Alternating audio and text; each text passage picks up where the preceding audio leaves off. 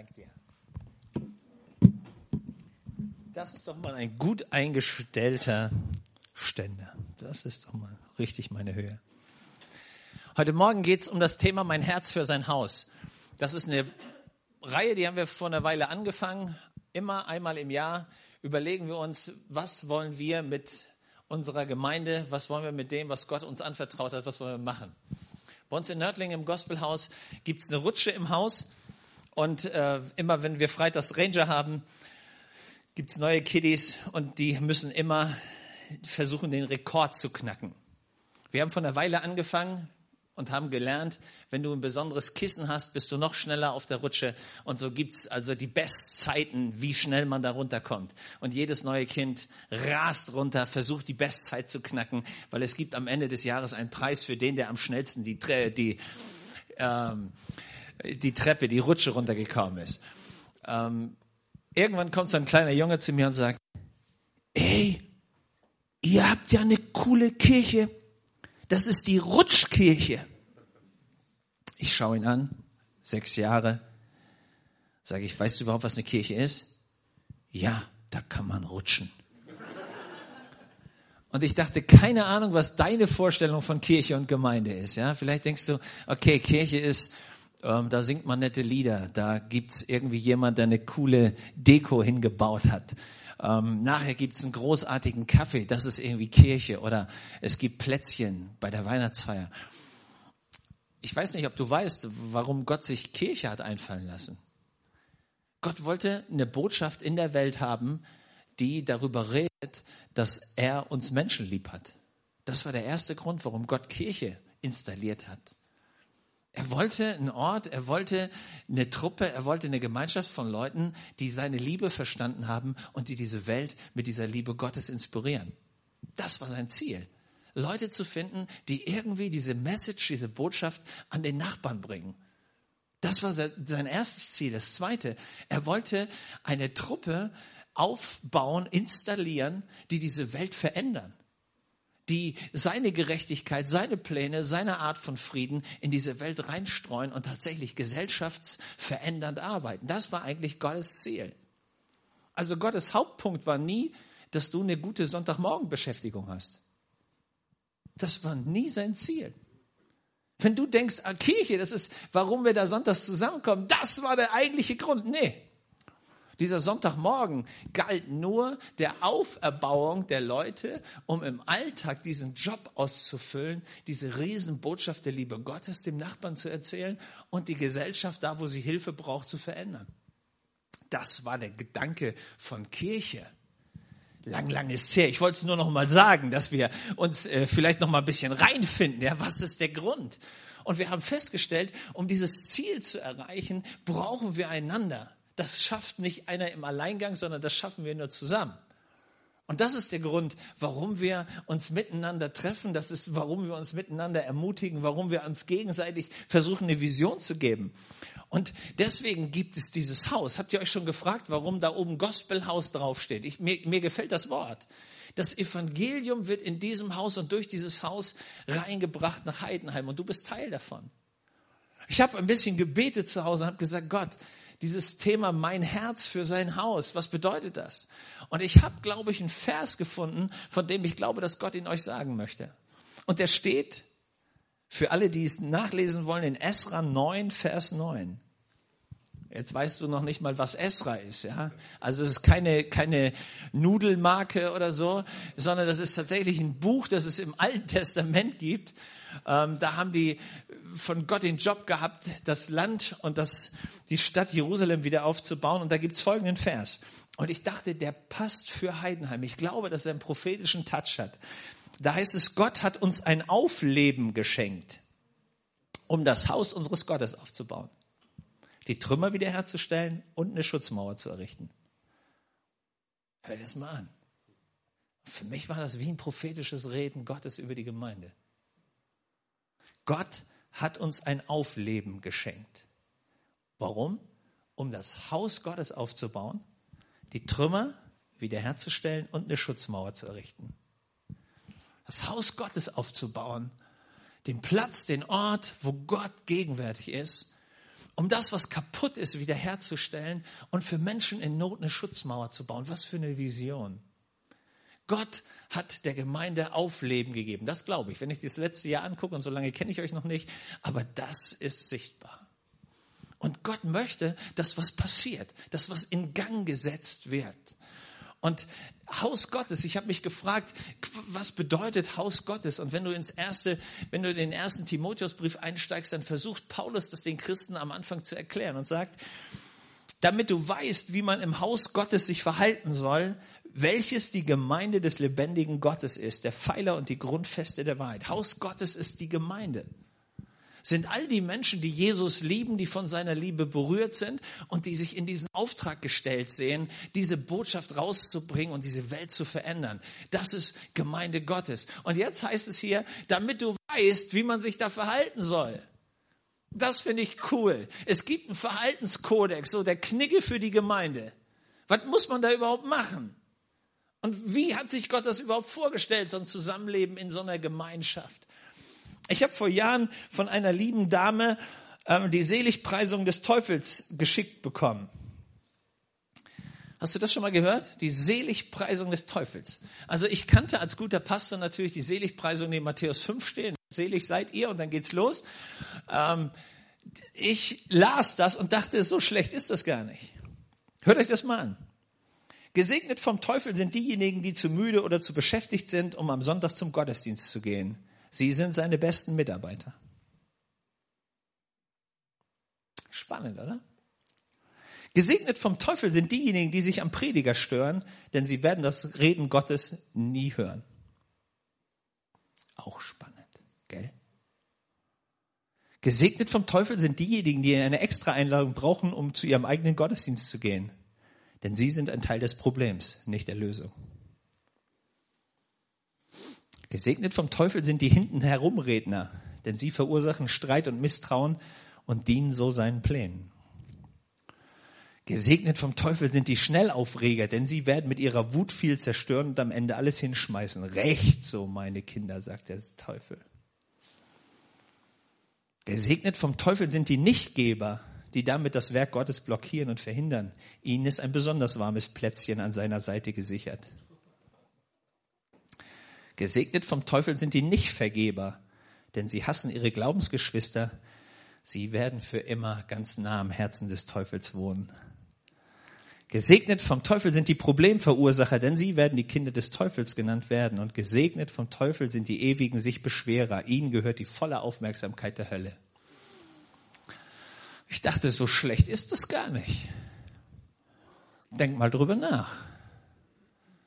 Und wenn du plötzlich merkst, Mann, da gehöre ich auch zu, dann hast du das mit dem, wie man sich im Gottesdienst verhalten soll, noch nicht so richtig verstanden. Schön, dass du heute Morgen hier bist. Du hast eine Chance, das zu verändern. Deswegen dachte ich, lass uns mal drüber nachreden, denken, wie liebt man denn die Gemeinde Jesu tatsächlich? Also Gott liebt Gemeinde, hast du das gewusst? Deswegen hat er Jesus geschickt. Weihnachten war der Gedanke Gottes, die Menschen zu lieben und sie zu einer Gemeinschaft seiner Liebe zu formen. Das war der Grund, warum Jesus gekommen ist. Gott lässt sich das das Größte kosten, was er hatte, seinen einzigen Sohn, damit du und ich, damit wir was von der Liebe Gottes bekommen, damit in dieser Welt eine Gemeinschaft entstehen kann, die diesen Frieden Gottes, die die Werke Gottes, die die Pläne Gottes, die die, die, die Auswirkungen dieser Liebe Gottes tatsächlich weitergeben können. Das war Gottes Herz. Das hat ihn was gekostet. Ich, dich, ich, ich will dich gar nicht fragen, was kostet es dich, diese Liebe Gottes zu leben? Vielleicht kostet es dich gar nichts, weil du dich darauf eingestellt hast, immer nur was zu empfangen, anstatt was zu geben. Ich habe über einen Mann gestaunt, der ganz offensichtlich dieses Haus Gottes, die Gemeinde geliebt hat. Und ich glaube, das ist der erste entscheidende Punkt, dass du Segen Gottes empfängst, wenn du lernst, Gemeinde, das Haus Gottes zu lieben. Und dieses Beispiel ist zugegebenerweise ziemlich extrem. Du findest das im ersten Buch der Chronik im 29. Kapitel. Der Mann, der dieses Haus Gottes liebt, ist David. David ist ein König. Und dieser Mann ist Hammer. Er ist schon relativ alt. Er soll die Herrschaft an seinen Sohn Salomo abgeben. Aber er bekommt einen Wunsch. Er bekommt eine Idee. Er bekommt, ich würde sagen, eine Vision auf sein Herz. Und er möchte gerne für Gott einen Palast bauen, einen Tempel. Die Idee ist riesig. Und diese Idee treibt ihn. Und er beginnt alles, was er hat, in Bewegung zu setzen und mal so ein bisschen im Keller aufzuräumen, was denn da so für Schätze rumliegen. Und dann schreibt er ab dem Vers 2, und mit aller meiner Kraft habe ich für das Haus meines Gottes bereitgestellt. Das Gold für die goldenen Geräte, das Silber für das Silberne, die Bronze für das Bronzene, das Eisen für das Eiserne, Holz für die hölzernen Geräte, Edelsteine und eingefasste Steine und Verzierungssteine und was auch immer. Und jetzt kommt Vers 3. Und außerdem, weil ich Liebe hatte zum Haus meines Gottes, habe ich all mein Eigentum an Gold und Silber beigesetzt für das Haus meines Gottes gegeben, um all, überall das hinaus, was ich für das Haus der, des Heiligtums sowieso schon vorbereitet hatte. Und jetzt liest du Vers 4. 3000 Talente Gold von Ophir 7000 Talente geläutertes Silber zum Überziehen der Wände, Gold für das Goldene und so weiter. Und erzähl das auf. Jetzt habe ich darüber nachgedacht. 3000 Talente Gold. Also habe ich mal gegoogelt. Ein Talent sind 59 irgendwas Kilo. Also das sind ungefähr hochgerechnet 180.000 Kilo Gold. Jetzt kannst du mal ein Kilo Gold nachrechnen. Ja, dann bist du bei 180.000 mal dieser Betrag. Und dann merkst du, du fängst an, in einer Milliardenhöhe zu liegen. Das Silber haben wir noch gar nicht dazu gerechnet. Also so bummelig über den Daumen hat der Mann so zwischen 10 und 20 Milliarden Euro gespendet. Man liest die Zahlen immer so locker da in der Bibel, ja, und denkt sich, oh, pff, bisschen Staub zusammen, ne? Goldstaub und dann alles war cool. Und dann liest du plötzlich die Zahl und denkst, ey, das gibt's doch gar nicht. Der Kerl haut da Millionen auf den Kopf, um Tempel zu bauen. Ja, hast du gedacht, das war schon alles. Warte, lies mal weiter. Vers 5. Wer nun bereitwillig heute seine Hand ebenso für das Haus des Herrn bereit ist zu geben, der soll das tun. Und die Obersten der Sippen kamen zusammen und sie legten 5000 Talente Gold, 10.000 persische Goldmünzen, 10.000 Talente Silber, 18.000 Talente Bronze, 100.000 Talente Eisen und so weiter. Und die Bereitwilligkeit nahm kein Ende. Die haben einen Tempel gebaut, der umgerechnet ungefähr 100 Milliarden Euro an Wert hatte. Nur mal dazu, ähm, der hat eine Deko gekauft für 100 Euro. Oh. Versteht ihr, wie unglaublich kleinkariert und blöd das klingt? Die haben Tempel gebaut mit 100 Milliarden Euro. Weißt du, was der Gedanke dahinter war? Wir wollen für Gott das absolut Beste machen, das es gibt. Und die ganze Welt soll zugucken und sagen, wie unglaublich großartig muss dieser Gott sein, wenn diese Leute bereit sind, alles, was sie haben, zu investieren. Das war mal der Gedanke. Und wenn ich diesen Gedanken lese, denke ich, Hammer. Da hat sich einer sein Denkmal gebaut, würden wir negativ sagen. Hey, und wisst ihr, was mir aufgegangen ist? David hat den Tempel gar nie gesehen. Der hat ihn noch nicht mal gebaut. Der hat nur das Zeug dafür bereitgestellt. Die Lorbeeren haben ganz andere geerntet.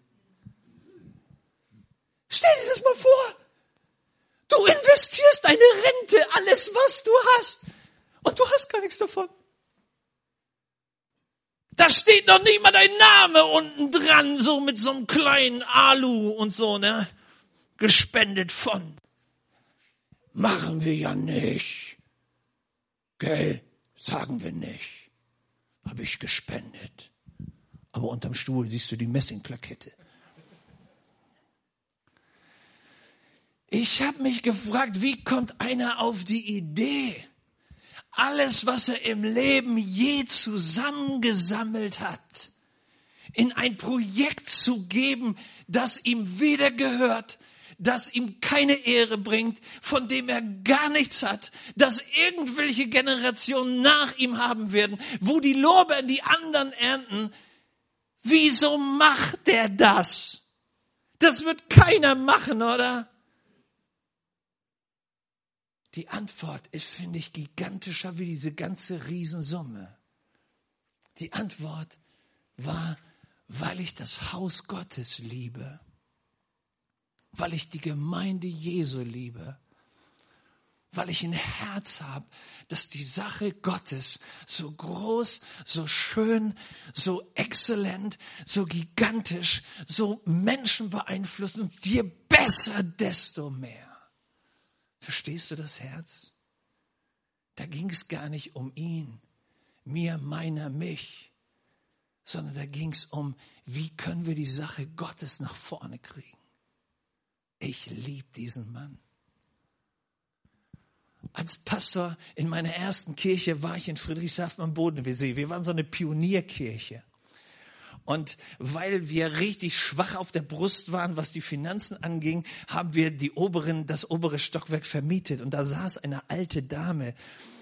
Tante Frieda haben wir sie genannt. Sie war gar nicht unsere Tante, aber sie war schon weit über 70 und sie wohnte im Gemeindehaus. Und dann kam die Zeit, ich weiß nicht, ob ihr das noch kennt. Da hat man sich überlegt, ist Lobpreis vom Teufel oder nicht? Das war eine echte Debatte weil bis dahin haben immer Chöre gesungen und plötzlich haben die Chöre aufgehört und dann gab's da so, wie hat der, wie hat der eine gesagt, dann gab's so Remi Demi und Bumsmusik plötzlich in der Kirche so. Und die Debatte war ernsthaft, darf man in der Kirche ein Schlagzeug haben oder nicht? Und weil die jungen Leute, die Lobpreiser waren, die fanden diese Musik cool, wollten die ein Schlagzeug haben, aber die ehrliche Wahrheit war, wir hatten gar keine Knete für ein Schlagzeug. Außerdem wollte man auch kein Schlagzeug, jedenfalls die ältere Elite nicht. Aber die Jungen waren heiß auf Schlagzeug und richtig Lärm und Hurra, so für Jesus. Im Ältestenrat ging das nicht durch, dafür war kein Geld.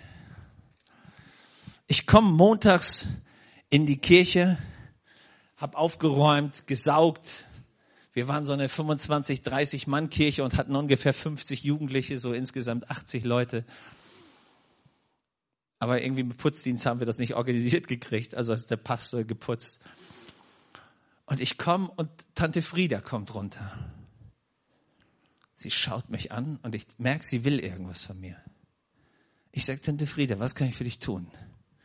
Sie greift in die Tasche, holt so einen Briefumschlag raus, steckt ihn mir so zu. Ich sage, was, was willst du mit von mir? Sagt sie, weißt du, ich habe meine Ersparnisse von meiner Rente, die ja ganz klein ist, die habe ich alle zusammengenommen, von der, von der Bank geholt. Kauf den Jungs ein Schlagzeug. Ich mache den Schein auf, hat sie 1000 D-Mark reingepackt. Das war richtig viel Geld. Ich schaue sie an und sage, hör mal, du magst doch Schlagzeug gar nicht. Sagt sie, ich kann den Heiland ohne Schlagzeug preisen, die Jungen nicht. Kauf ein Schlagzeug. Das hat sie richtig in der Gemeinde Prügel gekostet. Die alte Generation ist zu ihr gekommen und haben, Frieda, wir haben gehört, du hast ihn den Teufelskasten auch noch bezahlt. Hat sie richtig Prügel gekostet. Hat sie gesagt, Leute, wir können den Herrn wie auch immer anbeten. Die müssen das noch lernen. Lass ihn das Schlagzeug. Was für ein Punkt. Ich habe was begriffen damals. Ist das deine Gemeinde, wenn sie deinen Lobpreis spielen? Wenn der Pastor nach deiner Nase predigt? Wenn die Deko dir gefällt? Wenn der Kindergottesdienst so ist, dass deine Kinder und Enkel das spielen können? Oder ist es einfach Gemeinde Gottes, damit die Welt was von der Liebe und der Kraft und der Gnade und Gerechtigkeit Jesu Christi hören? Wessen Gemeinde ist es? Deine? Oder könnte es sein, dass Gott dich berufen hat, Teilhaber zu werden an seinem Projekt der Liebe für diese Welt? David hatte das irgendwie verstanden. Deswegen war das sein Herz. Und ihm war das egal, ob am Ende sein Etikett da draufsteht oder nicht. Weil er wusste, hey, wenn ich irgendwann im Himmel erscheine, von diesem ganzen Gold- und Silberzeug nehme ich gar nichts mit. Eins meiner Ranger-Kinder kommt und sagt zu mir, Matthias, kannst du uns mal besuchen? Ich kenne das Mädel erst ein paar Wochen, habe mit der Mama telefoniert, ich komme sie besuchen. Ich sage, hey, was ist los? Sie sagt, Matthias, ich wollte so gerne, dass du mal mit meinem Papa redest. Ich komme hin, kommt mir der Mann im Rollstuhl entgegen. Junger Kerl, vielleicht Anfang 30. Dachdecker gewesen. Im Bau, Altbau sollten die sanieren, Zeug runter, stand auf irgendwelchen Brettern ziemlich weit oben, die brechen durch und der Mann stürzt runter, bricht sich mehrere Wirbel und ist seitdem im Rollstuhl. Ich habe mit diesem Mann geredet und dieser Mann war richtig abgefrustet. Und ich bin nach Hause gefahren und wisst ihr, was für einen Gedanken ich hatte? Was für eine Gnade, wenn du gesund sein kannst und deiner Arbeit nachgehen kannst. Hast du jemals darüber nachgedacht, dass das ein Geschenk ist, dass du morgens aufstehst und du kannst laufen? Du kannst Geld verdienen, nicht weil du der große Held bist, sondern weil Gott dir einfach deine Gesundheit erhalten hat. Und plötzlich war mir klar, so viele Dinge nehmen wir wahr und sagen, ey, das ist mein Geld, mein Verdienst, meine. Hey, ich sag dir was, wenn du in dem Rollstuhl sitzt, dann merkst du plötzlich, was wirklich deins ist und was nicht. Dann merkst du plötzlich, was es für eine Gnade ist, dass du Geld verdienen darfst. Und plötzlich merkst du, was es für ein Geschenk ist, gesund sein zu dürfen, weil es ist nicht dein Privileg und noch nicht dein Verdienst. David hatte was verstanden. Das ist gar nicht meins. Ich bin höchstens der Verwalter. Im Epheserbrief steht was Großartiges, was mich berührt. Das steht, dass wir lernen sollen, die Gemeinde zu lieben, wie Christus die Gemeinde liebt, der sein Leben für sie hingegeben hat.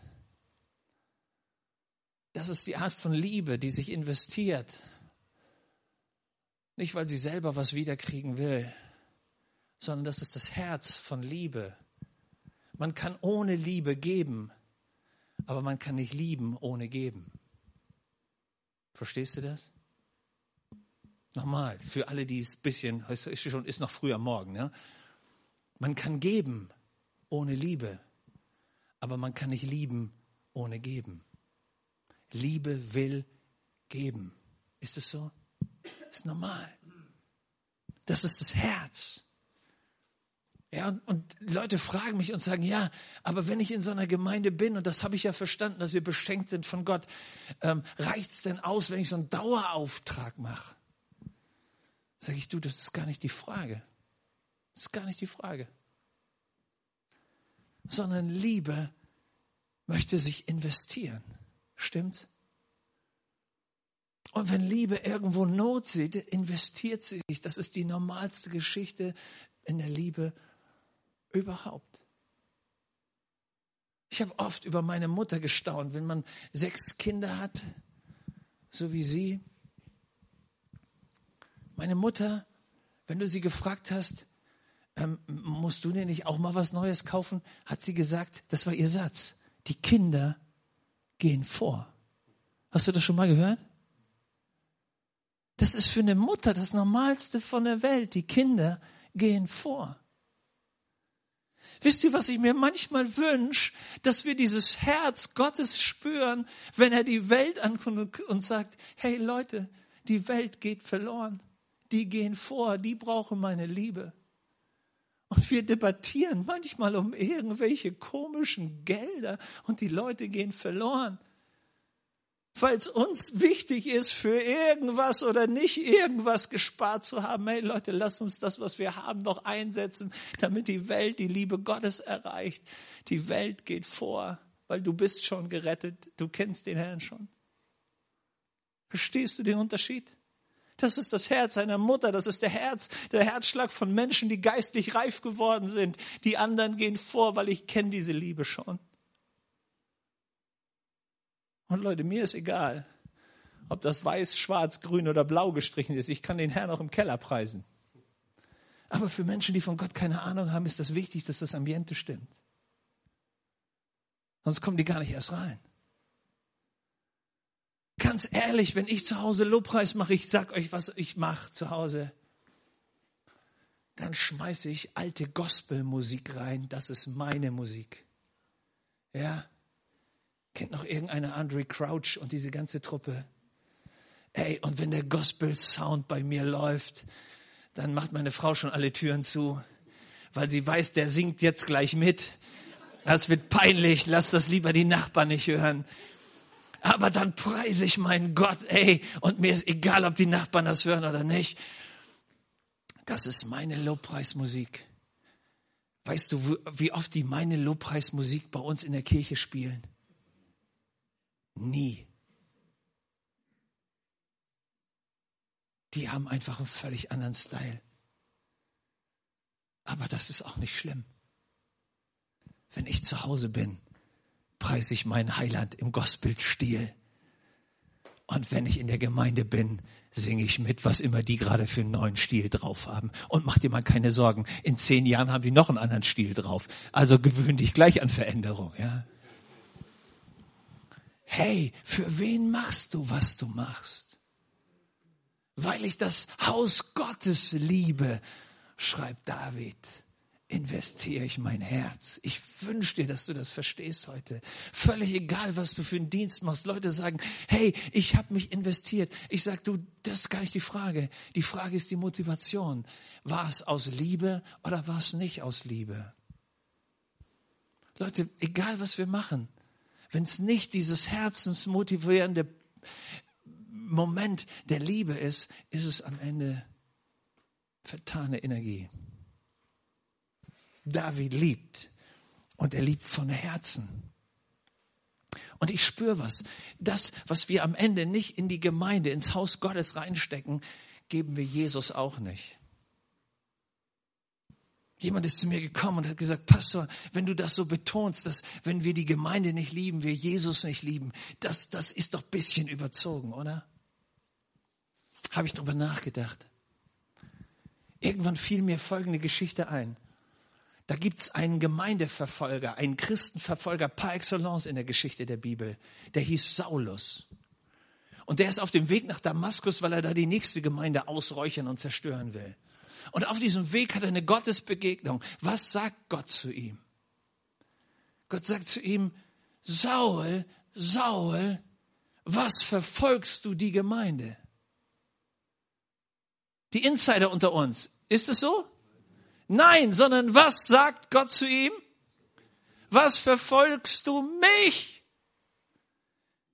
Und die, die exakt hingucken, sagen, der hat doch Jesus gar nicht verfolgt, sondern wen hat er verfolgt?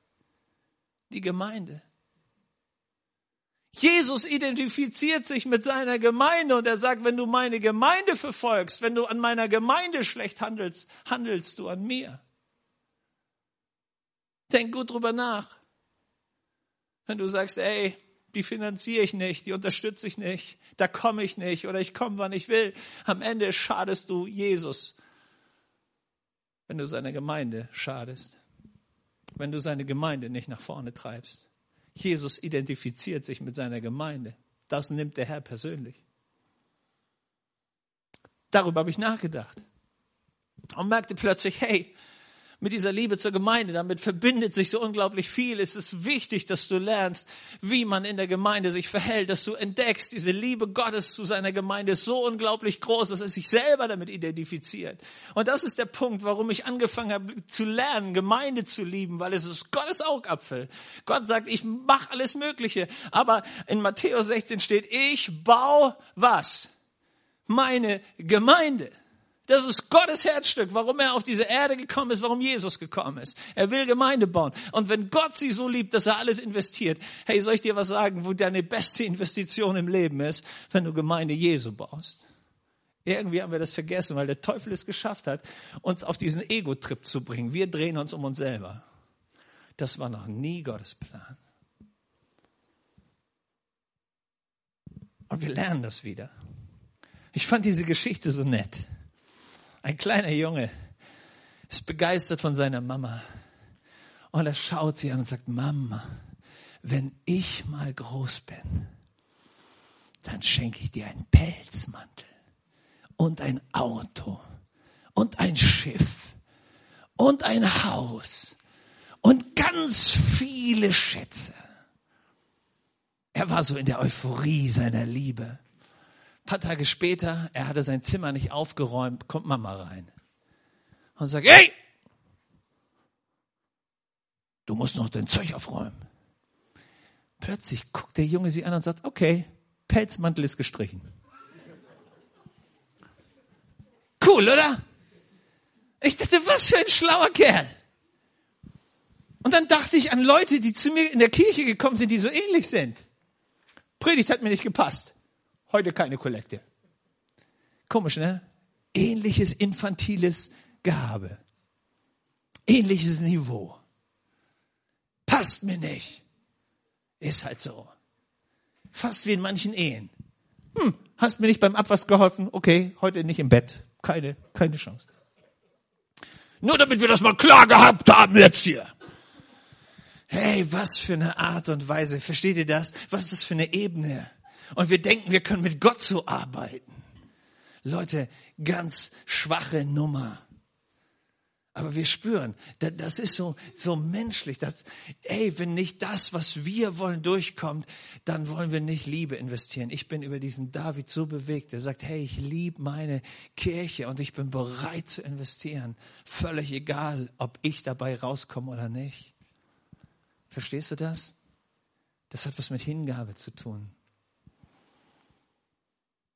Nehemiah, da sagt man was Cooles einer der großen Gemeindebauer der damaligen Zeit. Er sagt, wir bringen die Zehnten und das Opfer in das Haus Gottes, denn wir wollen das Haus Gottes nicht im Stich lassen. Kannst nachlesen, Nehemiah 10, Vers 40. Wir wollen das Haus Gottes nicht im Stich lassen. Ich dachte, was für ein Satz. Ich will die Gemeinde, ich will den Plan Gottes nicht im Stich lassen. Meine Frau hat mal zu mir gesagt, sie sagt, weißt du, was ich an dir besonders schätze? Ich kann mich auf dich verlassen. Kann Gott das zu dir sagen? Kann das deine Gemeinde zu dir sagen? Auf dich ist Verlass oder bist du immer der, der immer unpünktlich ist, auf den man sich nie verlassen kann, wo du nie weißt, ist er da, ist er nicht da, arbeitet er mit, arbeitet er nicht mit. Du bist einer der Fälle, hinter denen der Pastor ständig telefonieren muss. Ey Leute, wir haben was nicht verstanden. Wenn das normal wird, kann man sich auf dich verlassen? In der Ehe, Riesenpunkt, kann sich dein Partner auf dich verlassen. In der Gemeinde kann man sich auf dich verlassen.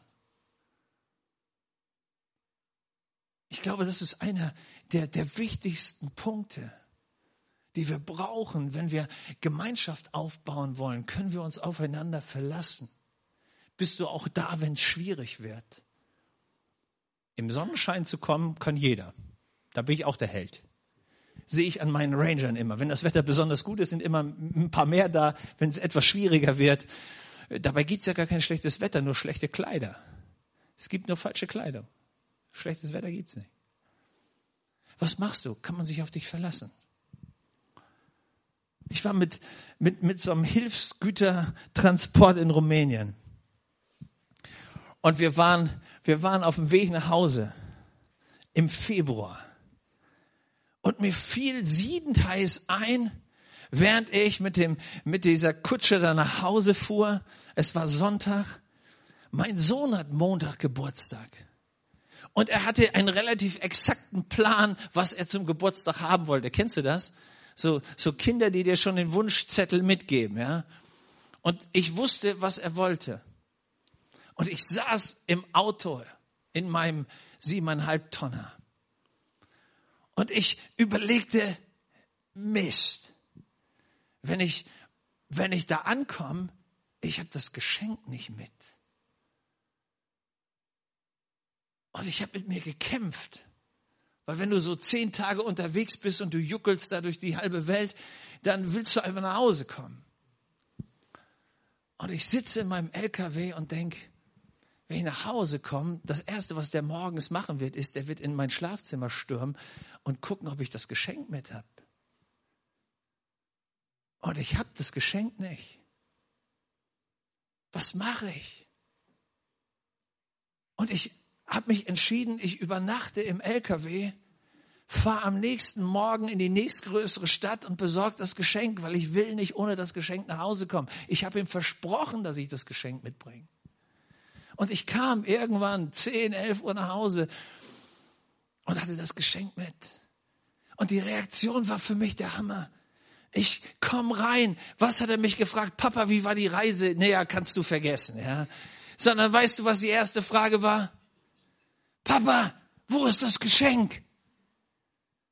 Und ich habe das Geschenk um die Ecke gebracht.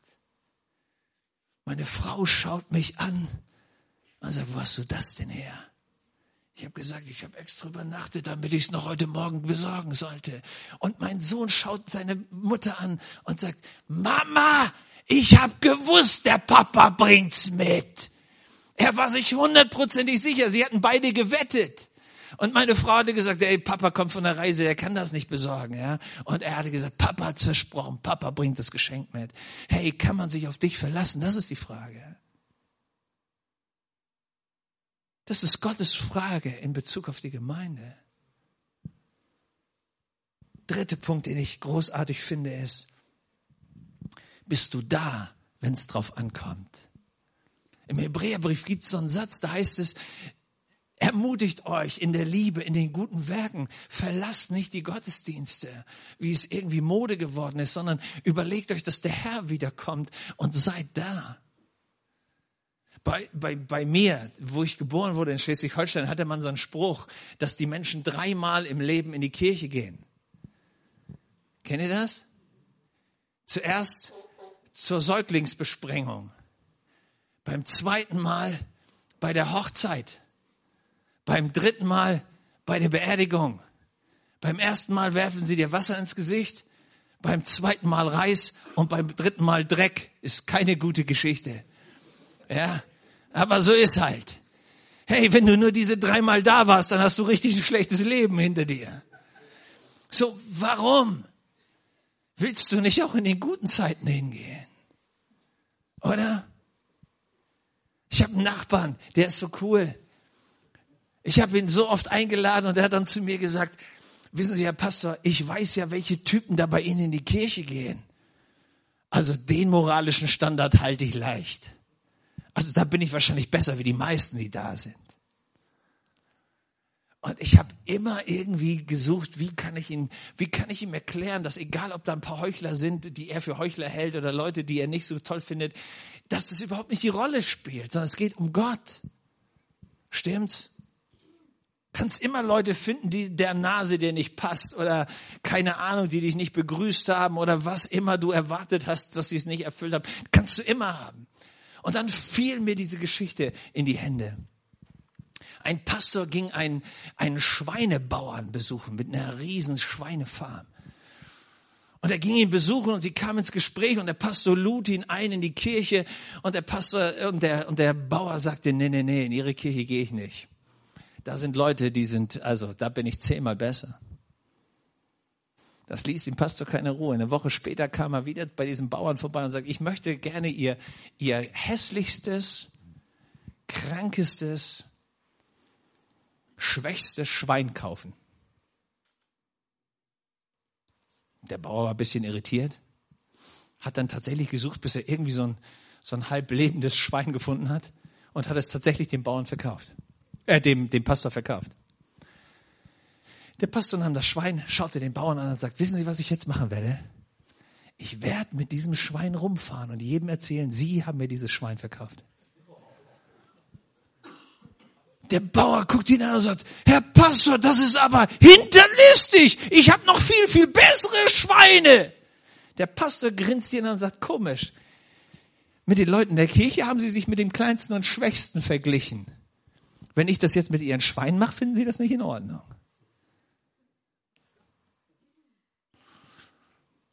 Denk drüber nach. Womit vergleichst du dich? Leute, wir gehen nicht in die Kirche wegen irgendwem, sondern wir gehen, weil Gott uns einen Auftrag gegeben hat, stimmt? Das ist unser Job. Hey, lass uns den Job machen, so gut wie wir können und mit so viel Liebe, wie wir können. Ich habe was gelernt, da waren wir relativ jung verheiratet. Und wir hatten Urlaub. Und das war cool. Und am Ende des Urlaubs waren wir bei einer Hochzeit. Es war Samstag. Wir kamen morgens irgendwann nach Hause und meine Kinder waren platt. Und ich lag im Bett und ich wusste, ich muss Sonntag nicht predigen. Ich habe noch Urlaub. Alles ist cool. Und morgens mit Mal geht die Tür auf. Timo, es war immer der, der am schnellsten und am ersten, am frühesten aufstand. Er kommt, rüttelt mich und sagt, Papa, wir müssen in den Gottesdienst, wir müssen in die Kirche. Und ich schaue ihn an und sage, Timo, Timo, leg dich wieder hin. Wir haben Urlaub. Er geht, drei Minuten später ist er wieder da. Rüttelt mich und sagt, Papa, Papa, wir machen also jetzt von Jesus Urlaub.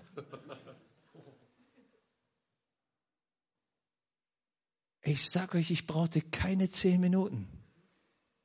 Das war wahrscheinlich unser Weltrekord als Gesamtfamilie. Irgendwie im, im, im Waschraum unter der Dusche vorbei, keine Ahnung wie. Auf jeden Fall, wir waren nach einer Viertelstunde im Auto und fuhren in Gottesdienst. Stell dir das mal vor. Papa, wir machen von Jesus Urlaub. Nimm den Gedanken rein, was für Werte vermittelst du deinen Kindern? Was wäre, wenn Jesus von dir Urlaub machen würde? Den Sonntag möchtest du nicht erleben. Was willst du deinen Kindern vermitteln, wenn du es nicht leben willst? Ich sag dir, das hat mich heilig getroffen, bis in, den, bis in das Mark meines Herzens. Und ich will dir sagen, was im Laufe der Jahre passiert ist. Meine Jungs gingen, mit, mit meine Kinder gingen durch die Pubertät, die gingen durch all diese Phasen. Aber weißt du, worüber wir niemals, ich, vor Gott, worüber wir niemals geredet haben? Wir haben nie darüber debattiert, ob wir am Sonntag in die Kirche gehen oder nicht. Sie gingen immer. Es gab nicht ein Gemecker weil es gab ein heiliges Wort in unserer Familie. Wir werden niemals von Jesus Urlaub machen. Was willst du deinen Kindern mitgeben? Was willst du die nächste Generation lehren? Soll ich dir was sagen? Ich glaube, wenn Jesus in meiner Gemeinde wäre, er wäre sonntags da. Er würde alles geben, was er kann, damit die Gemeinde wächst. Denk drüber nach. Ich schließe mit diesem Satz, den ich immer wieder höre. Leute kommen, die zu uns in die Kirche kommen und sagen, hey, Sie reden ja in der Kirche über Geld. Dann sage ich ja, ihr seid ja Helden. Wieso soll man in der Kirche nicht über Geld reden? Dann schauen Sie mich an und dann sage ich Folgendes. Warst du schon mal bei der Tankstelle und hast getankt? Worüber redet die Dame, wenn du reinkommst? Wenn du irgendwie bei Aldi oder Lidl warst, was sagen die am Schluss, wenn du mit dem Einkaufswagen vorbeikommst? Was sagen die, wenn du beim Friseur gewesen bist? Worüber reden die? Wenn du bei H&M oder wo auch immer du einkaufst gewesen bist? Worüber redet man? Über Geld, weil alles, was mit Leben zu tun hat, kostet Geld. Hast du das gewusst? Ich vergesse nie dieses Gespräch zwischen diesen beiden älteren Frauen.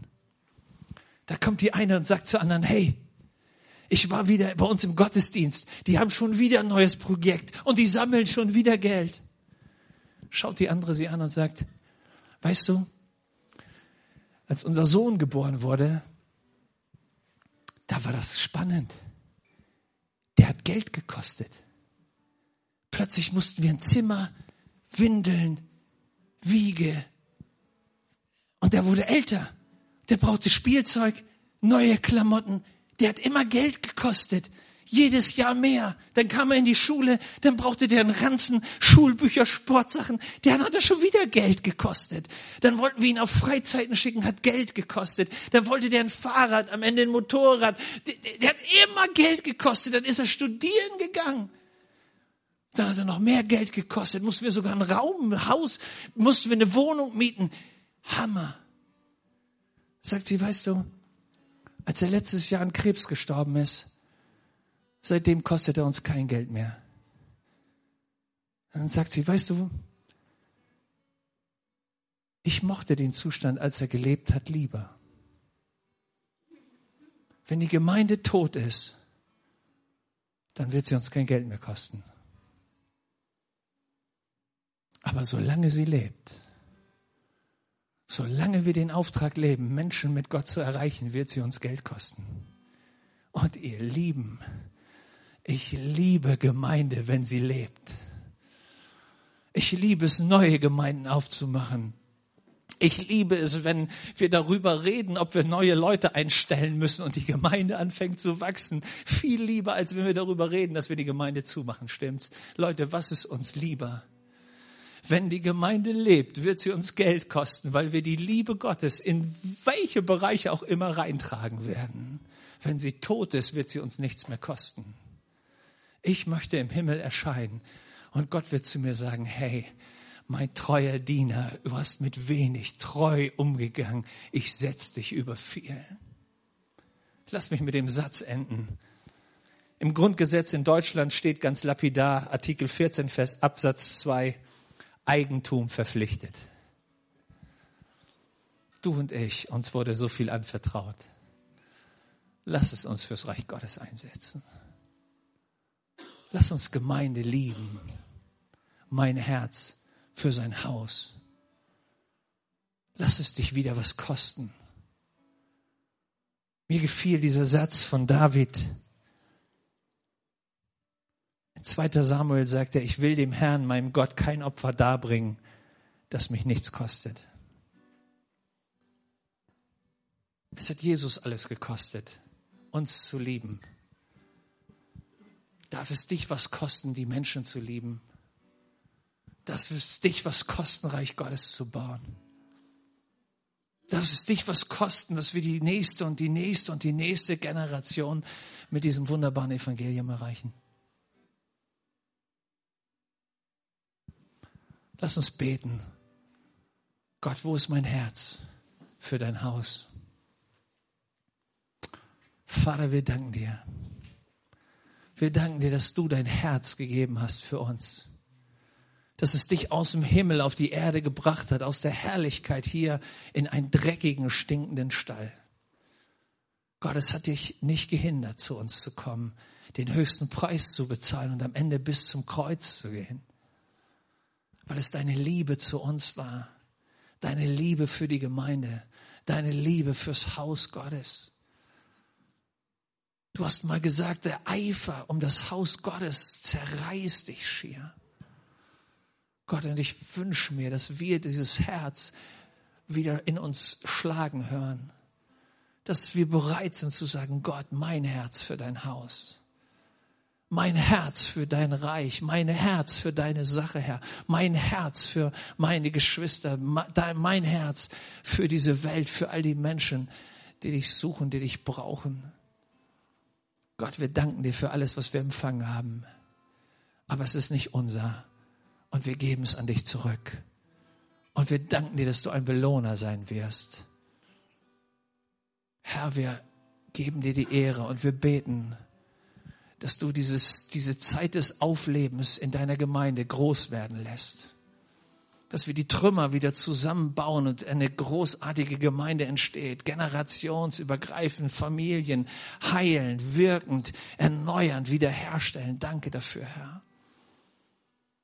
Und wir segnen jeden Einzelnen, der in diesem Prozess mit uns zusammen dein Reich baut. In Liebe, in Treue und in Hingabe. Ehre sei dir, Herr. Amen.